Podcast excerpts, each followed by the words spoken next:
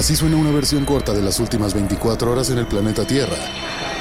La conversación del mundo, aquí, en el Brief, con arroba el Che Arturo.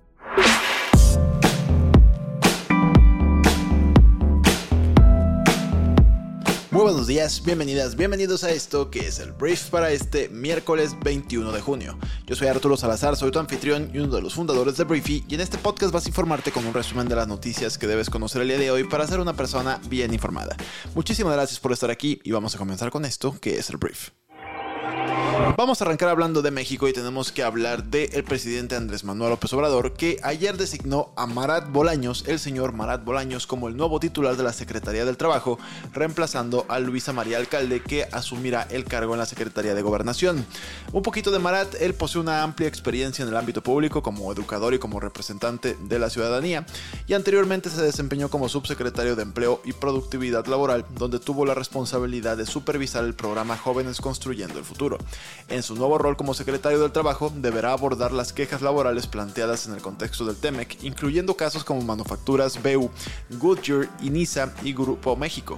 Además, también se espera que actúe como mediador en conflictos como el de Monte de Piedad y su sindicato. También se le ha encomendado la tarea de consolidar la reforma laboral y tiene mucha chamba el señor Marat Bolaños. Esperemos que lo vaya muy bien por el bien de los trabajadores de nuestro país. Ahora vamos a hablar de la Suprema Corte de Justicia de la Nación que se dispone ya a darle el nuevo golpe, o más bien un nuevo golpe judicial al gobierno del presidente de México. En cuestión de días, el Pleno votará un proyecto del ministro Javier Laines que propone anular la segunda parte del Plan B electoral del gobierno, el cual es un paquete de reformas, tal vez lo recuerdes, con las que la Administración Federal pretendía recortar recursos y atribuciones del INE, que es el órgano autónomo que organiza las elecciones en México. El Supremo ya había invalidado el pasado 8 de mayo una primera parte del Plan B con el argumento de que el Congreso, en el que Morena y sus aliados tienen mayoría, había incurrido en violaciones graves al procedimiento legislativo al aprobar las reformas. El ministro Laine señala en su proyecto que las mismas irregularidades se cometieron en la aprobación de la segunda parte del plan.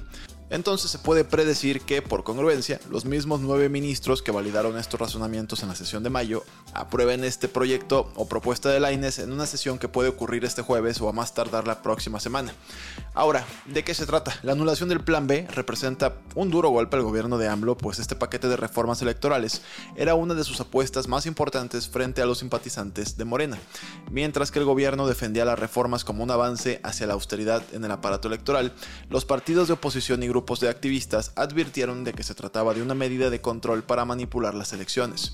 Este martes, al enterarse del proyecto del ministro Laines, López Obrador reiteró sus críticas al Poder Judicial, con el que ha mantenido pues un pleito prolongado y ha insistido en su propuesta de que los jueces sean electos por el voto directo de la ciudadanía.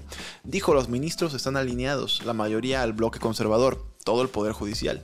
Es un poder al servicio de una minoría, no está al servicio del pueblo, no se imparte justicia tomando como actor principal al pueblo, es un poder al servicio de una élite política y económica y por eso hace falta una reforma al poder judicial. Lo que se tiene que hacer es que el pueblo elija a los jueces, magistrados, ministros, como se hizo en la época del presidente Benito Juárez, fue lo que dijo López Obrador en su conferencia diaria. Vamos a hablar de la Alianza Va por México, que es esta coalición de partidos que planean, según ellos, ganarle a Morena en 2024.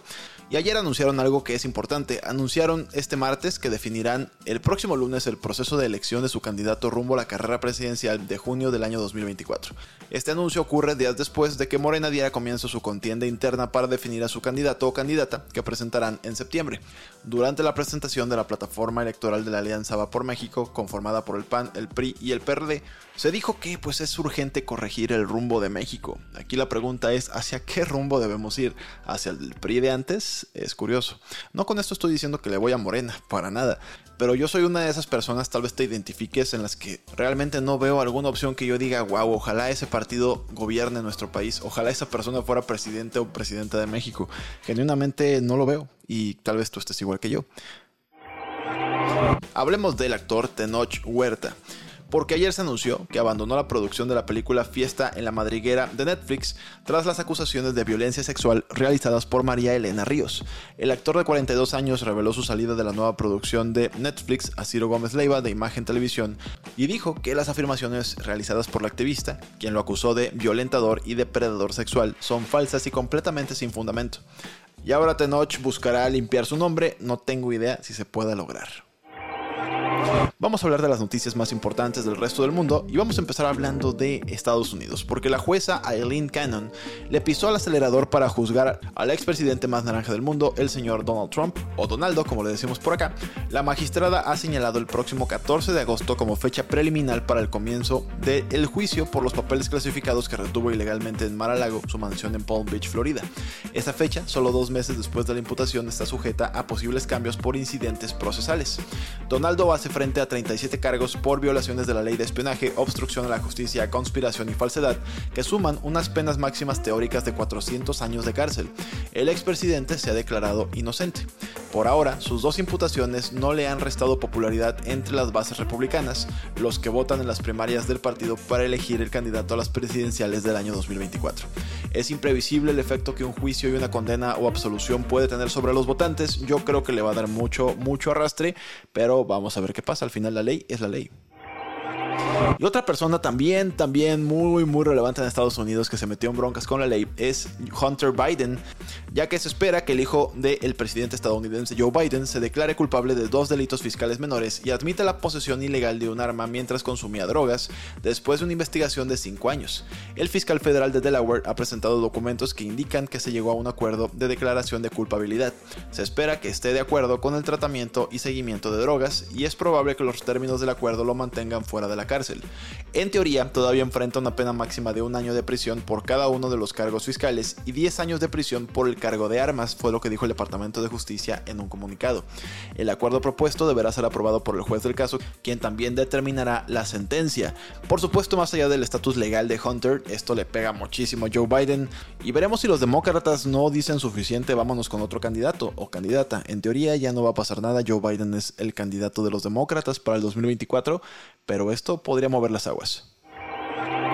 Vamos a hablar de los Juegos Olímpicos de París 2024 porque la policía francesa registró la sede de las organizaciones o de los organizadores de los Juegos. Las autoridades dicen que las redadas son parte de dos investigaciones preliminares de corrupción. La BBC tiene entendido que la policía está investigando denuncias de favoritismo y uso indebido del dinero público en la atribución de contratos de construcción de pues una justa deportiva como lo es esto. Entonces el martes investigadores llegaron sin previo aviso a la sede del comité organizador en un suburbio de París, así como las oficinas de Solid el organismo público a cargo de los proyectos de construcción de los juegos. Y pues vamos a ver qué resulta de esto.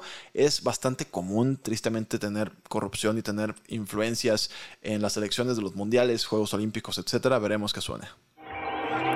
Vamos a hablar de una persona que en México casi casi es una persona no grata. Y me refiero a Gerardo el Tata Martino porque ayer se anunció que será el nuevo entrenador del Inter de Miami. El Inter de Miami es el club al que llegó a jugar Lionel Messi y con esto el Tata vivirá su segunda etapa en la MLS. De acuerdo a los reportes, dependería del proceso de la visa de trabajo para saber si el debut del técnico se podría dar a principios del mes de julio. Y de esta manera, pues el estratega argentino se reuniría con Lionel Messi en Estados Unidos luego de haber coincidido con él en sus etapas con el Barcelona y en la selección de Argentina. Miami será el primer equipo de Martino tras su decepcionante proceso la selección mexicana, en donde quedamos eliminados desde fase de grupos en el pasado Mundial de Qatar 2022. Vamos a ver qué pasa con el Tata por allá. Hablemos de inteligencia artificial porque la Academia Nacional de Artes y Ciencias de la Grabación de Estados Unidos, organización responsable de los premios Grammy, ha anunciado una nueva serie de reglas relacionadas a la inteligencia artificial.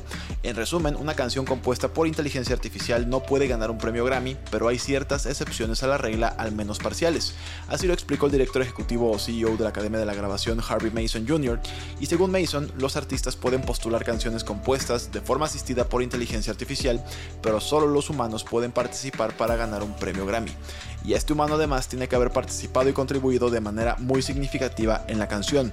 Dicho de otro modo, no está prohibido nominar canciones o álbumes en los que se utilizó de algún modo inteligencia artificial para su composición o arreglo musical. Sin embargo, las únicas canciones o álbumes que pueden ser nominadas son aquellas creadas principalmente y en su mayoría por seres humanos, y son estos humanos los que serán nominados, no las herramientas que usaron. Algo que suena obvio, pero vale la pena aclararlo. Entonces veremos pues a quién se le cayó ya todo su proyecto musical por esto. Muy bien, esta fue la conversación del mundo para este miércoles. Espero que te genere mucho valor y grandes conversaciones. Muchísimas gracias por estar aquí por compartir este podcast con tus amigos y familiares. Y nos escuchamos el día de mañana en la siguiente edición de esto que es el brief. Yo soy Arturo. Adiós.